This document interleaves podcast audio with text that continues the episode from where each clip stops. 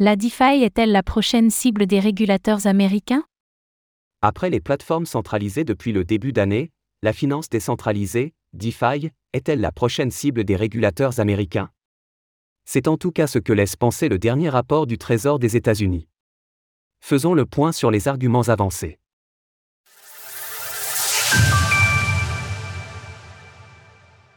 Le Trésor américain se penche sur les risques de la DeFi. Cette semaine, le Trésor américain a publié un rapport de 42 pages intitulé Évaluation des risques de financement illicite de la finance décentralisée. DeFi. Dans ce rapport, nous retrouvons les habituels arguments en matière de lutte contre le blanchiment d'argent et le financement du terrorisme, LCBFT.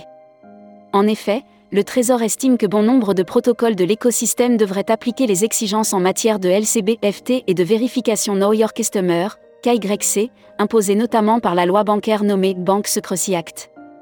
Nous retrouvons là le principe d'extraterritorialité cher aux États-Unis, en vertu du fait que des Américains utilisent ces protocoles. Par ailleurs, l'exploitation de failles de l'écosystème, entre autres, par le groupe de hackers nord-coréens Lazarus est également mise en cause.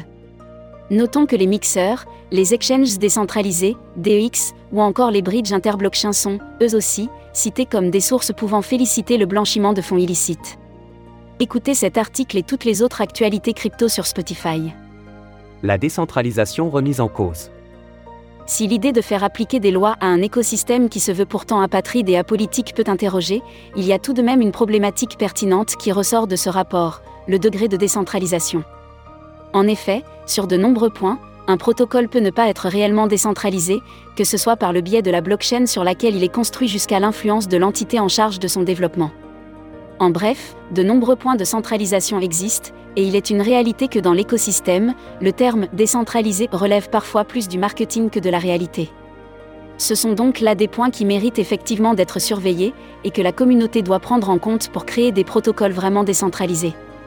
Néanmoins, le Trésor américain reconnaît que certaines solutions se développent pour limiter l'activité illicite.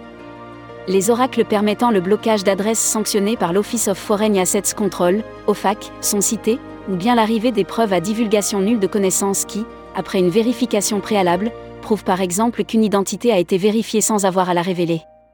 En outre, bien que ce rapport appelle les États-Unis à renforcer leur surveillance de la DeFi, il conçoit aussi que les activités criminelles dans les crypto-monnaies ne sont qu'une goutte d'eau en comparaison de la finance dans son ensemble. Ce rapport reconnaît cependant que l'activité illicite est un sous-ensemble de l'activité globale au sein de l'espace DeFi. À l'heure actuelle, l'espace DeFi reste une partie mineure de l'écosystème global des actifs virtuels. De plus, le blanchiment d'argent et le financement du terrorisme se produisent le plus souvent en utilisant la monnaie fiduciaire ou d'autres actifs traditionnels par opposition aux actifs virtuels.